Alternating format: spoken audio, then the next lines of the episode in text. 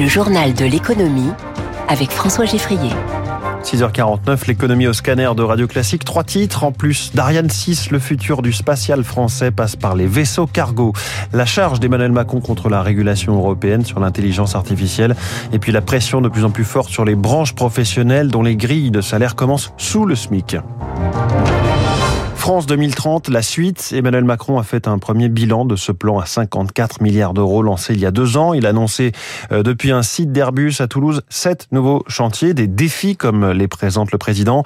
Parmi eux, l'énergie, les métaux critiques et l'espace. La France veut ainsi se positionner dans l'aventure spatiale, notamment Julie Drouin avec la mise au point d'un vaisseau cargo européen. À défaut de lancer de grands programmes vers la Lune, comme les États-Unis ou la Chine, la France mise sur le transport logistique spatial grâce à un vaisseau cargo européen, un secteur amené à se développer selon le président du Centre national d'études spatiales, Philippe Baptiste. On se dit qu'on aurait besoin de cargo pour amener par exemple du matériel, du carburant, pour réparer des satellites en orbite. Si demain on est capable de refaire le plein d'un satellite qui est en orbite, eh bien on est capable de prolonger sa durée de vie et donc de réduire considérablement les coûts. Donc il y a un vrai intérêt. Le plan France 2030 consacre 1 milliard 500 millions d'euros à ce développement spatial. Emmanuel Macron veut que la France soit à la tête du projet européen pour imposer son rythme, à condition de rester unis, souligne le directeur de la Fondation pour la recherche stratégique, Xavier Pasco. Tous les acteurs sont pas au même niveau. C'est la France qui rassemble le plus grand nombre de compétences, en fait, y compris industrielles. C'est le contributeur essentiel à l'accès à l'espace, à la fusée Ariane. Pour moi, le défi, c'est de faire en sorte que tout ça, au bout du compte, converge pour avoir une vraie équipe européenne qui soit cohérente pour affronter ces future euh, grande coopération. Plusieurs entreprises françaises promettent des prototypes de capsules pour l'année prochaine. L'Agence spatiale européenne espère de son côté que ce vaisseau cargo verra le jour d'ici 2028. Julie Drouin, l'intelligence artificielle fait partie des sujets portés par France 2030 et trois jours après l'accord trouvé à Bruxelles pour un encadrement inédit de l'intelligence artificielle, Emmanuel Macron a critiqué l'idée même de cette régulation. Moi, je pense que c'est pas une bonne idée. La France est sans doute le premier pays en termes d'intelligence artificielle en Europe continentale. On est au coude à coude avec les Britanniques. Eux n'auront pas cette régulation sur les modèles fondationnels. Mais surtout, on est tous très loin des Chinois et des Américains. Alors, on peut décider de réguler beaucoup plus vite et beaucoup plus fort que nos grands compétiteurs. Mais on régulera des choses qu'on ne produira plus ou qu'on n'inventera pas. C'est jamais une bonne idée. Et donc, il faut qu'on soit toujours à la bonne vitesse et en tout cas au bon rythme. Donc, moi, je demande à ce qu'on évalue de manière régulière cette réglementation. Et si on perd des leaders ou des pionniers à cause de ça, il faudra y revenir. C'est clé. Alors dans ce monde de révolution technologique, un tabou est-il en passe d'être brisé? Celui de l'usine avec le moins de salariés possible, voire aucun salarié, notamment pour contourner l'obstacle du coût du travail. C'est la proposition d'une étude publiée par le cabinet Roland Berger. Dans de nombreuses sociétés, l'intelligence artificielle et la digitalisation de l'industrie pourraient ainsi permettre d'éviter des délocalisations, de réindustrialiser le pays. Faut-il redouter le coût social d'un tel scénario? Certainement pas, estime Eric Kirstetter, consultant associé chez Roland Berger, auteur de l'étude. Je pense que le coût social est positif. C'est-à-dire qu'aujourd'hui, faute de passer par cette nouvelle automatisation, on risque de voir le nombre d'usines en France continuer à descendre.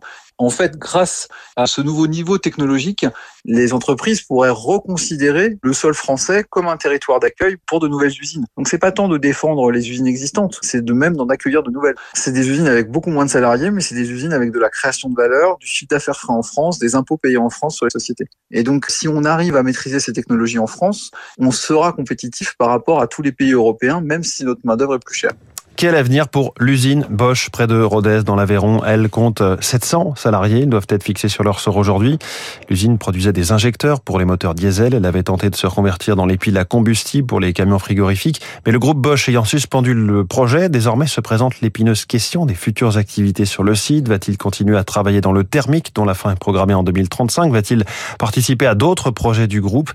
Le scénario est redouté car cela signifierait la mise en danger des emplois impensables pour le maire Les Républicains de la ville, Jean-Philippe Kérolian. Ce que j'attends, c'est que la société Bosch tienne ses engagements. Euh, l'accord qui a été signé il y a deux ans prévoyait que de nouvelles fabrications soient instaurées sur le site et que la société Bosch maintienne 512 salariés. Je rappelle qu'il y a de cela quelques années, il y avait 2000 salariés. Il y en a actuellement un petit peu plus de 700. Donc on attend de savoir de la direction Bosch quelles sont les filières de fabrication qu'ils vont implanter à Onet-le-Château pour respecter leur accord. En Aveyron, vous savez, quand on donne sa parole, bien, on la tient. Et comme je dis, je suis raisonnablement pessimiste, mais je veux croire que le groupe allemand ne manquera pas sa parole.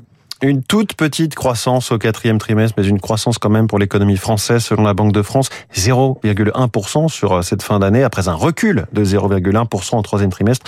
La récession technique est donc évitée. C'était une des promesses de la conférence sociale en octobre dernier, sévir contre les branches dont les grilles de salaire commencent sous le SMIC. Elles étaient 60 à l'époque sur 171. Deux mois plus tard, elles sont désormais 34. Le recensement a été fait hier soir à l'occasion d'un point d'étape euh, du ministre du Travail Olivier Dussopt. Salariés concernés sont bien sûr malgré tout payés au SMIC, c'est la loi, mais ils n'évoluent pas pendant des années. Le gouvernement accentue progressivement la pression sur ces mauvais élèves. Zoé Pallier. En 15 jours seulement, cinq nouvelles branches ont porté leur minima de grille au-dessus du SMIC, se félicite le ministre du Travail Olivier Dussopt. Cela concerne notamment le secteur de l'ameublement ou du commerce de viande. L'effort se concentre désormais sur la dizaine de branches qui n'ont pas revu leur grille depuis des années. L'industrie chimique, par exemple, elle regroupe 220 000 salariés. Ses représentants seront reçus demain au ministère pour un dernier avertissement avant une potentielle sanction, à savoir une baisse des exonérations de charges promises par le gouvernement si le problème demeure en juin prochain. Mais d'ici là, le SMIC devrait à nouveau augmenter avec une revalorisation automatique au 1er janvier. Les branches dont le premier échelon se situe aujourd'hui quelques centimes au-dessus du salaire minimum seront donc à nouveau en situation de non-conformité. Zoé Pallier pour Radio Classique. Ambiance très calme hier sur les financiers, tous dans le vert, un Dow Jones plus 0,43%, Nasdaq plus 0,20, CAC 40 plus 0,33 à 7551 points. Euh, les investisseurs attendent les conclusions de la Fed aujourd'hui et demain et de la BCE jeudi. Sauf coup de théâtre, elles devraient continuer leur pause sur les taux car l'inflation a sans doute atteint un sommet. Combien de temps pourrait durer cette pause? Écoutez l'avis de Bastien Drut, responsable des études économiques chez CPR Asset Management les banques centrales ne vont pas baisser tout de suite leur taux directeur parce que l'inflation reste encore au-dessus de la cible des 2%, que ce soit aux États-Unis ou en zone euro. Cette pause des banques centrales devrait durer encore euh, quelques mois. On peut penser que euh, la première baisse de taux directeur de la Fed pourra intervenir vers la fin du premier trimestre 2024. Et pour la BCE, ça sera un petit peu plus tard, vraisemblablement plutôt sur le deuxième trimestre de l'année 2024. Alors, en ce moment au Japon, le Nikkei progresse de 0,16%, l'euro vaut 1,0768 et le baril de Brent est à 76 dollars. Et puis si vous l'aviez raté, pourquoi l'Italie ne s'en sort pas? C'était la chronique de Natacha Valla ce matin à 6h20 à retrouver en podcast. Les classiques de l'économie. Il est 6h50.